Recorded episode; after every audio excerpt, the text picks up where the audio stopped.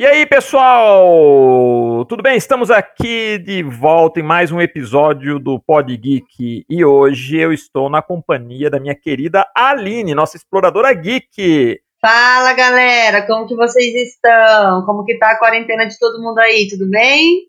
Então, Aline, hoje vamos conversar com um grande ator que interpretou um personagem que tornou-se um verdadeiro ícone do cinema nacional. Olha que bacana. Hoje nós vamos falar com um ramo do mundo geek, que é a atuação. Né? Quem que não gosta de cinema, de série? Eu adoro. Então, e esse cara é muito talentoso. Né? Estou falando do ator Leandro Firmino, que fez o Zé Pequeno no premiadíssimo filme Cidade de Deus. Você conhece, né, Aline? Com certeza. Conheço, conheço sim. Lembrando também a todos aqui que nós estamos gravando o podcast é, remotamente, cada um em sua casa, o nosso técnico está na casa dele, cada um de nós está na sua respectiva casa, né, com todos os cuidados aí recomendados. Por isso, se houver alguma falhinha, tropeço durante a entrevista, é por causa disso, né? Que a gente está fazendo a gravação com a equipe da Teses, mas tudo remoto, né? Mas enfim, Aline, vamos então começar nosso papo com o Leandro Firmino, que ele vai nos falar um pouco sobre sua carreira e com certeza vai ser um papo muito da hora. Então, vamos lá, pessoal!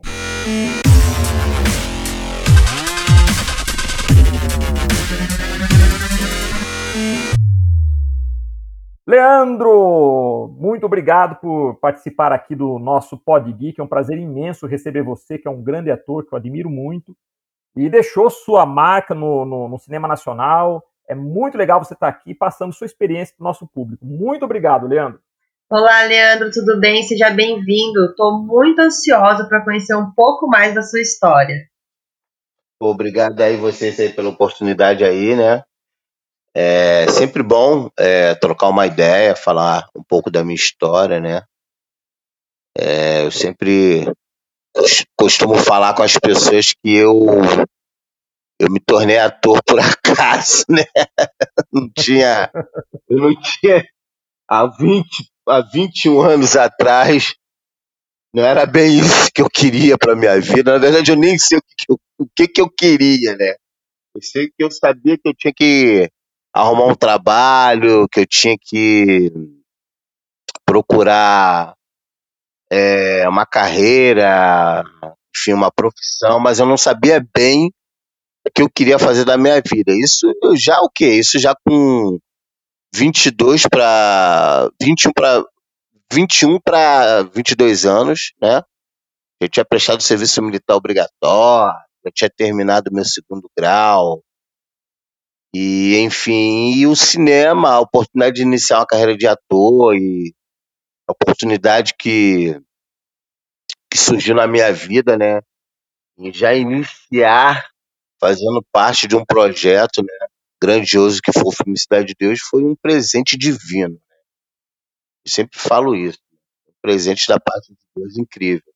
É, é, é interessante, Leandro, porque eu, eu achava que você já tinha vocação para ator. Então, o seu início de carreira foi assim, foi por acaso. Você entrou nisso por, por acaso. É, eu vou te falar a verdade, Magno. Durante a minha época da escola, que na época não era, era ginásio, né? Tinha aulas de arte cênica. Eu, eu matava as aulas, cara. Eu achava que, pô, nem gostava, não ia. Raramente eu ia uhum. às aulas de arte cênica. E meu irmão mais velho, interessante que meu irmão era o cara que se amarrava, entendeu? Meu irmão, porra, adorava as aulas de arte cênica. Meu irmão participava das apresentações de teatro da escola Pô, e tanto que a professora dele, que foi a minha professora também, que é a é, já falecida, afinada professora Marília, é interessante porque ela foi professora do meu pai também, olha só, que louco. Olha que interessante. Foi professora do meu pai, foi minha professora, e foi professora do meu irmão mais velho. Ela achava que meu irmão que ia seguir, entendeu? Que meu irmão que ia alavancar né, né, na área da, das artes, né? É, trabalhar com artes cênicas, e acabou que foi eu surgiu uma oportunidade, né?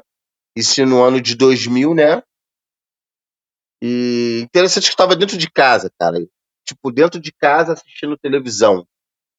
Nesse mesmo ano, eu estava indo aos finais de semana, eu ia para o centro da cidade, aqui do Rio, para um curso preparatório, que era um curso para realizar aquelas provas que tem para sargento da aeronáutica, sargento da ESA. E acabou que o meu vizinho, ele, o Diogo, que é um vizinho, que é o irmão, né? Que sempre juntos, ele um belo dia chegou na minha casa falou que tinha um grupo de pessoas lá na Associação de Moradores da Comunidade da Cidade de Deus fazendo teste para uma novela. A princípio ele achou que era uma novela, ele era muito novinho, ele tinha 13 anos na época, né? Parecendo que ele era bem, bem antenado. Né? Aí, primeira resposta que eu dei para ele, eu falei, pô, Diego, tu tá maluco, cara. Tu tá, porra, tá viajando, irmão. Tá chapado de linguiça. Novela. Pô, que papo é esse de novela, Diego? Aí ele, não, cara, tem uma galera lá fazendo teste, pô, eu acho que isso vai ser legal.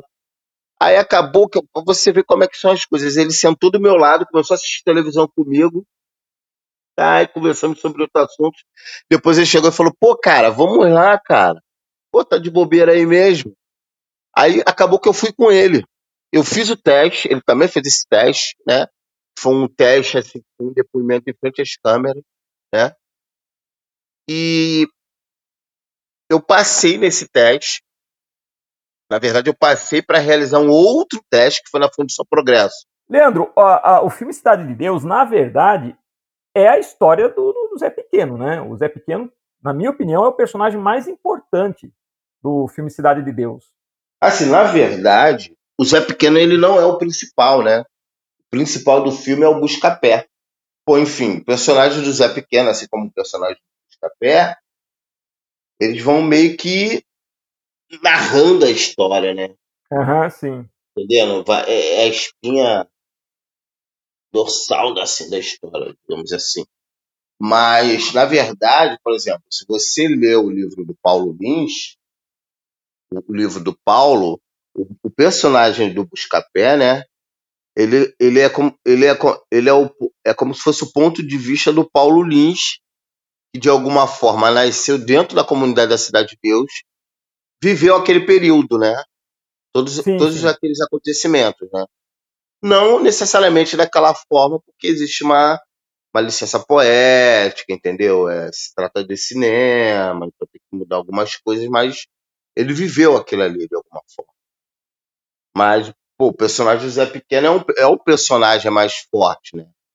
da, da, da história. Né? Ele, na verdade, se tornou um ícone, né? Ele se tornou um ícone. Acho que ele é tão forte, tão forte que acaba roubando. É, exatamente. A, a, a cena. E aqui... Rouba a cena, é verdade. Era isso que eu tava pensando. E outra coisa, né, Leandro? Acho que foi a primeira vez que o cinema nacional tratou essa questão da, da, da, da periferia, né? Deu um enfoque a essa questão da comunidade da periferia como nunca foi visto antes. Né? Tanto que o filme Cidade de Deus abriu depois para outros, né? Como Sim. o Tropa de Elite e tudo mais. Mas ele tem uma, uma, uma, relevância no cinema nacional que é, que é reconhecido até, até lá fora. E o Zé Pequeno ele se tornou um ícone do cinema nacional. Se tornou um personagem muito poderoso. E como foi para você conviver carregando esse símbolo nas costas, Leandro? Ah, no início foi bem. Eu confesso que assim quando lançou o filme, né, que foi aquele boom né, no, no Brasil, né? Depois foi virando uma febre, um boom no mundo. Eu confesso que eu fiquei um pouco um pouco assustado, né, cara? Porque imagina, né, Magno? Você de repente se torna uma figura pública, né?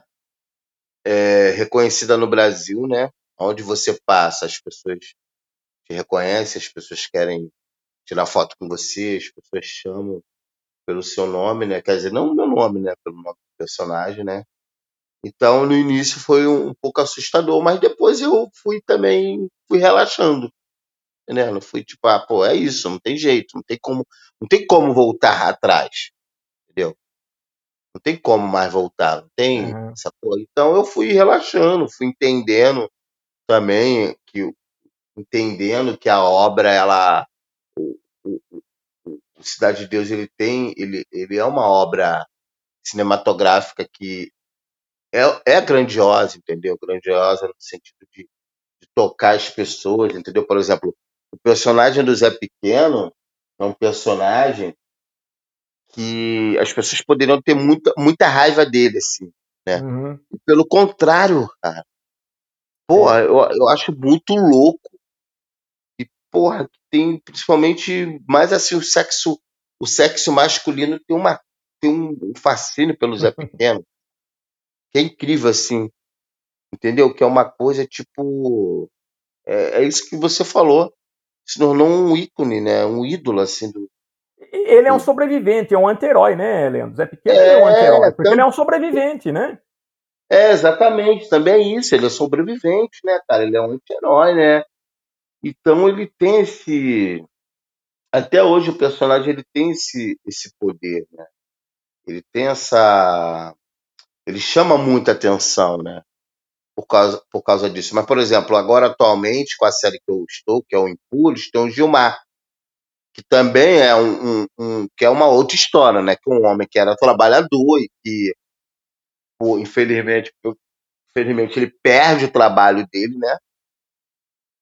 Por causa de uma, de uma, de uma ação criminosa e ele acaba virando criminoso, né?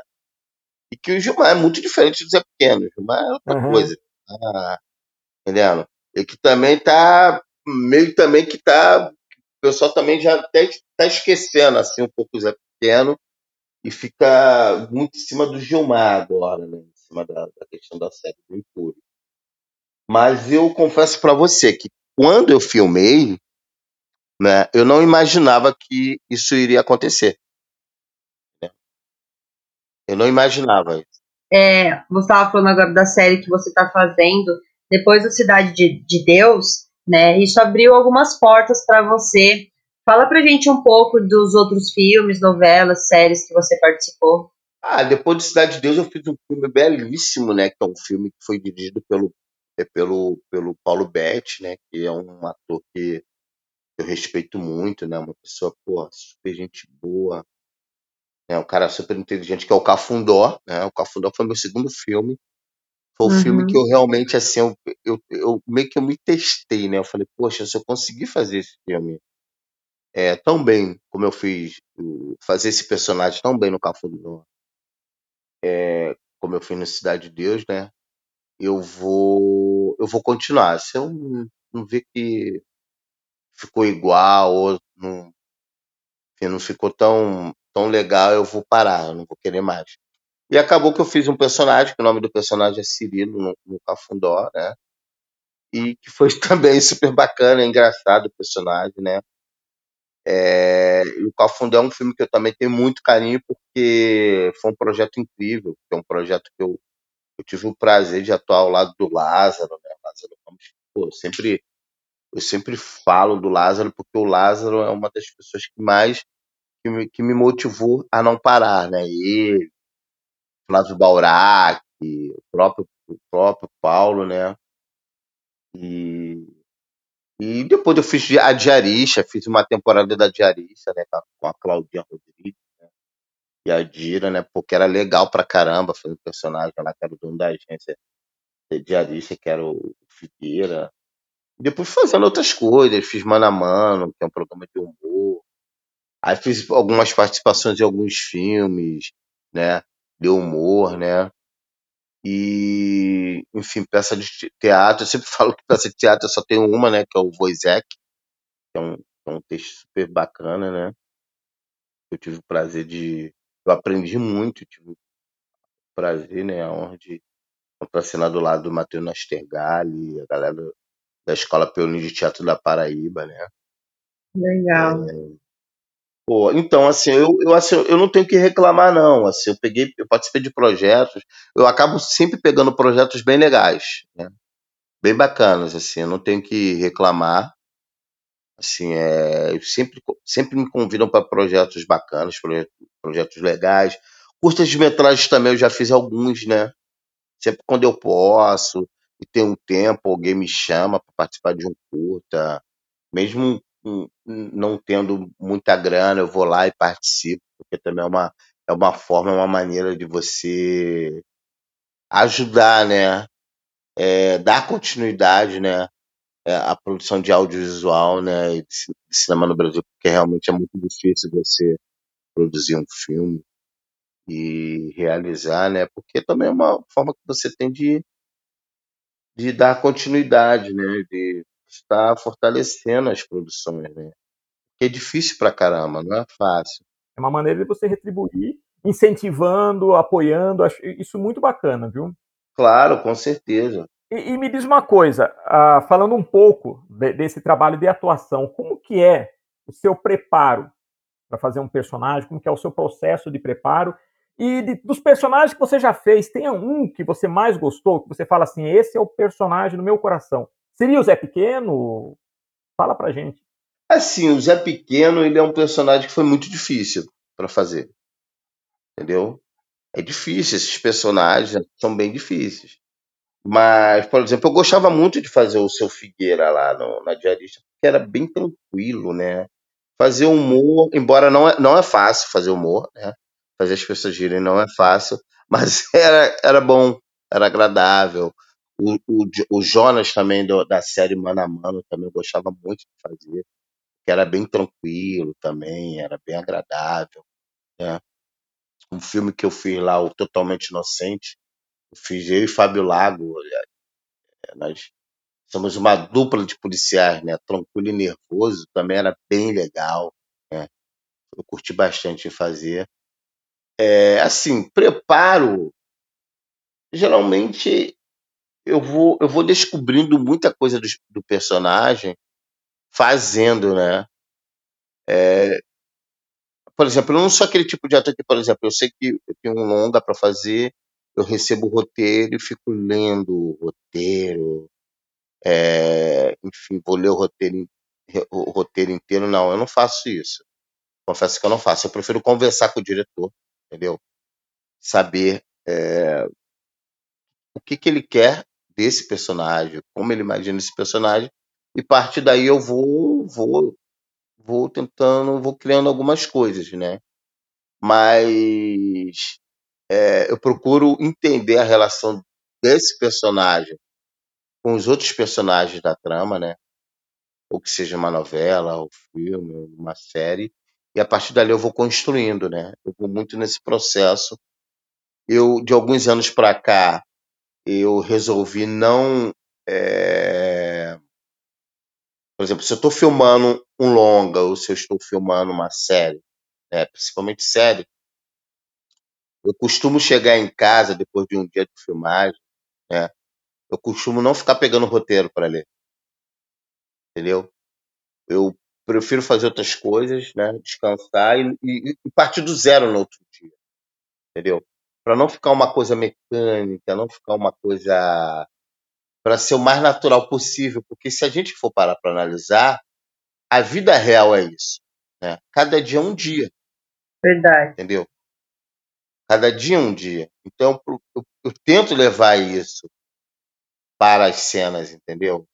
Vai ter um dia com o personagem, lógico, não perdendo o, o, o, as intenções de cena, não perdendo as informações que aquela cena, que aquele personagem precisa, precisa dar, mas, é, enfim, o personagem tem dias, ele é um ser humano, entendeu? Vai ter dias que ele vai estar, de repente, sei lá, enjoado, vai ter dias que ele vai estar mais pensativo, e ali eu vou fazendo, e ali eu vou criando. Nossa, é incrível, hein? Legal, legal. Muito legal.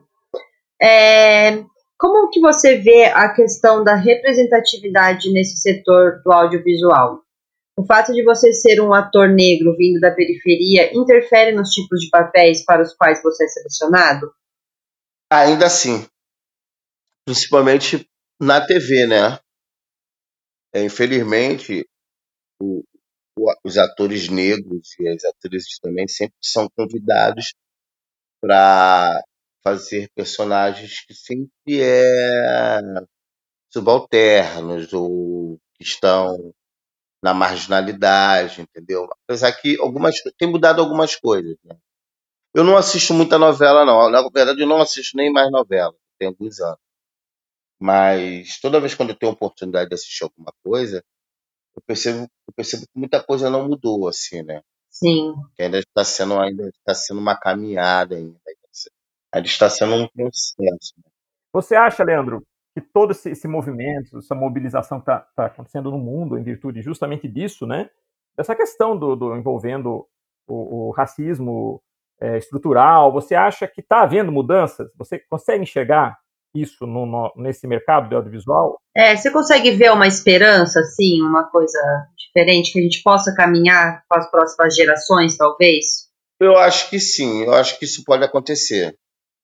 Eu acho, vai acontecer, mas vai acontecer quando, quando é, as histórias, por exemplo, as histórias que, vão, que estão para serem contadas, que vão ser contadas ainda, que tem muitas histórias para serem contadas, que se passa na, nas periferias ou, ou, em lugares onde a população afrodescendente é maior, elas vão ser escritas e vão ser dirigidas por, por negros, entendeu? Diretores negros, é, os roteiros vão ser construídos por roteiristas negros.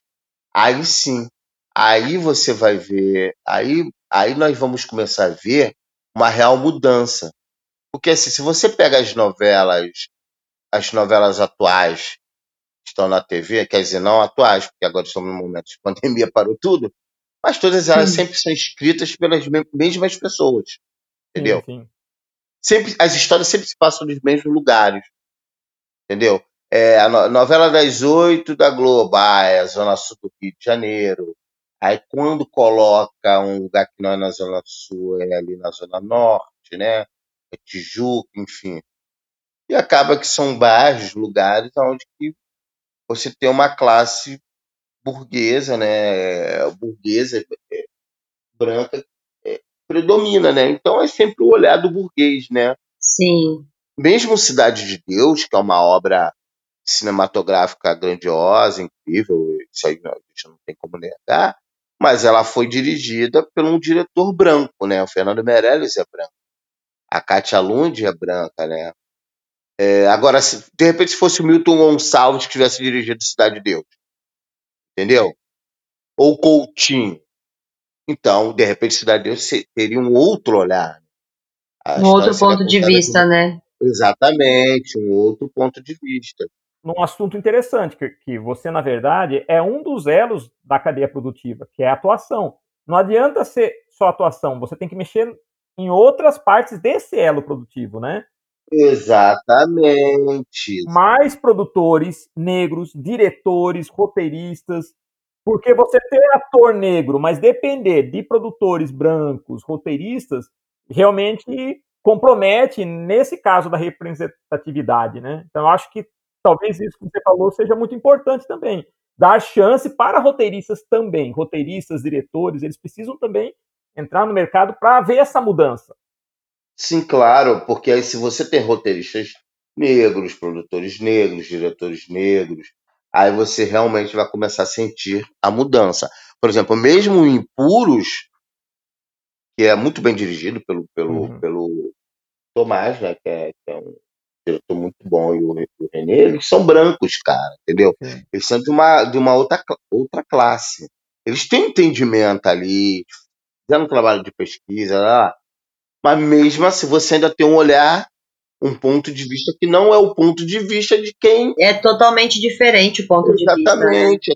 Você não sabe se colocar no lugar, porque você não vive aquilo, você não, não tem noção do que é. Por mais que você tente fazer uma leitura da questão da desigualdade social, da questão da vida na periferia, mas sendo de classe média, você tem essa sensibilidade, lógico, você tem essa sensibilidade tudo, mas se você não viveu isso, como você falou, você nunca vai ter uma leitura muito profunda, diferente daquele que viveu. Se você pegasse, Exatamente.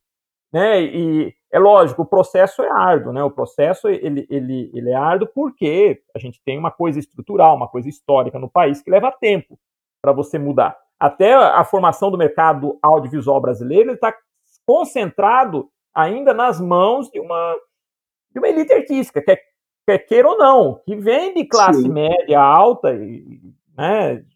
Então, quer dizer, ainda é um pouco complicado, mas eu acredito que mesmo assim, com todos esses percalços que você mencionou, né, só a abertura que produções como Cidade de Deus, ou mesmo Tropa de Elite e outras que vieram depois, já ajudou bastante, né? Pelo menos para abrir sim. os olhos dessa outra realidade que muitas vezes passava despercebido na, na produção audiovisual brasileira, né? Exatamente, exatamente. Quer ver? É interessante. Outro dia eu estava assistindo Viva, que é um canal da, da que, que reprisa o, o, as produções da Globo. Canal de nostalgia, não é isso? É, nostalgia, é. é.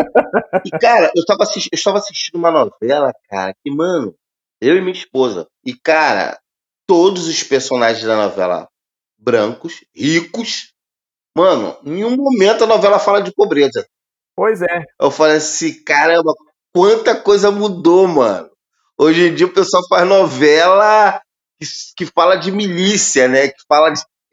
Já é, já é uma, uma, uma abertura, já é um caminho, né, Leandro? Exatamente. Eu falei, caraca, conta, ó, como, é, como, como, como mudou, né? Mudou.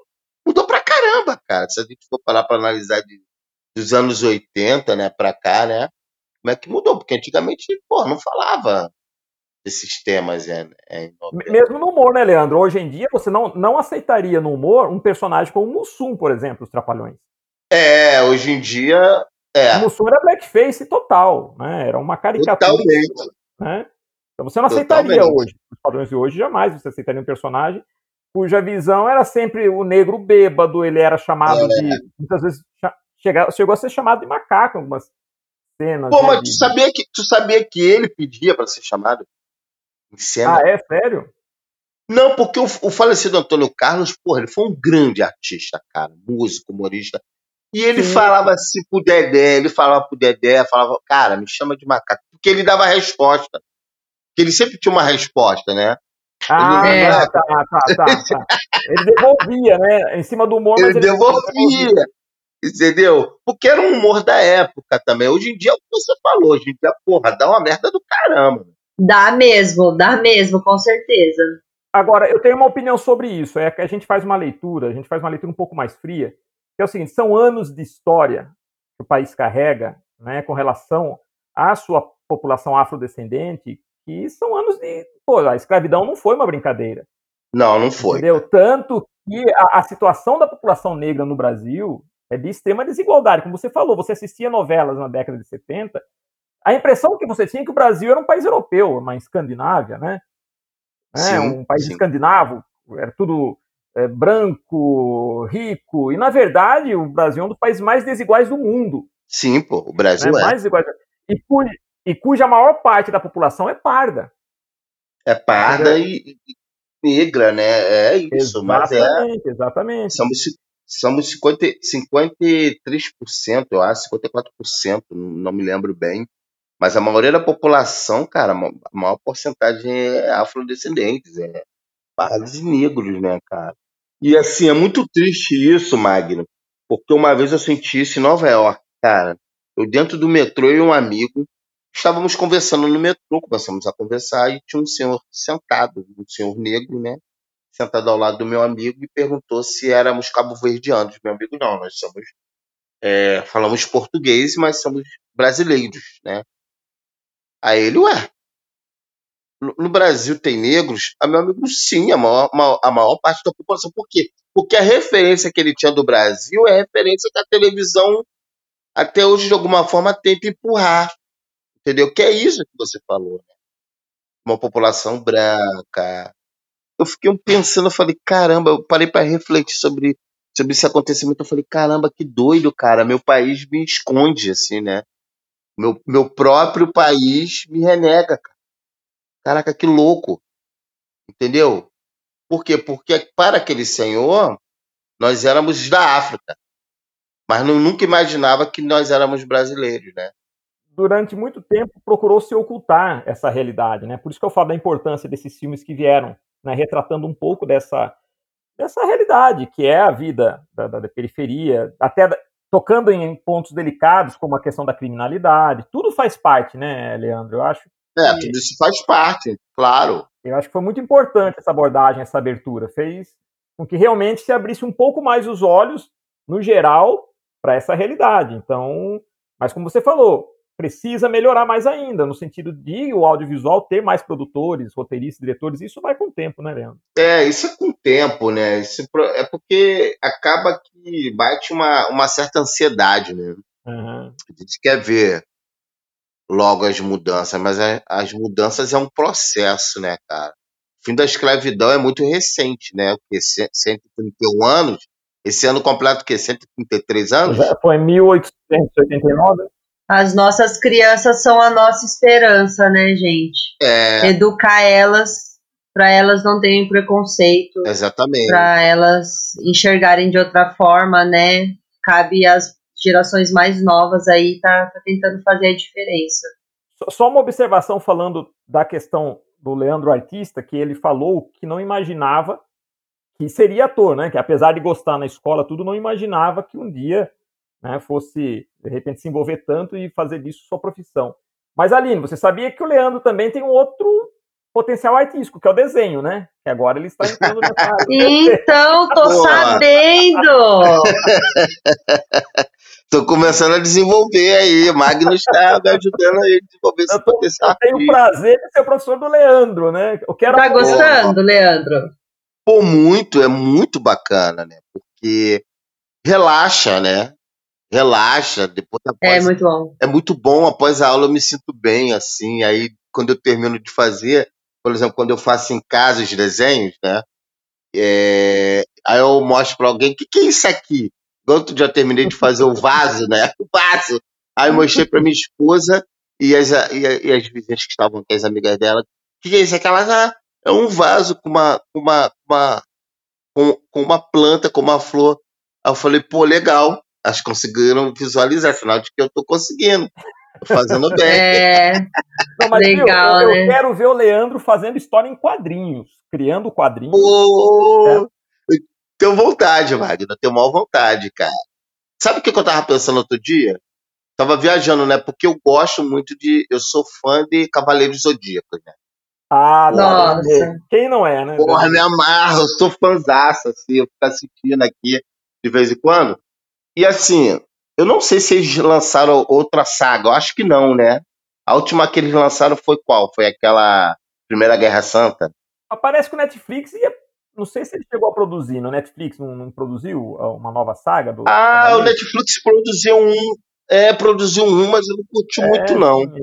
Eu não acompanhei, mas. Não, não, mas eu estava pensando, sabe o quê? De uma saga dos Cavaleiros Zodíacos. Porque assim, eles já lutaram contra Hades, né? Espectros de Hades. Lutaram contra alguns deuses gregos, né? É, Apolo, coisa e tal.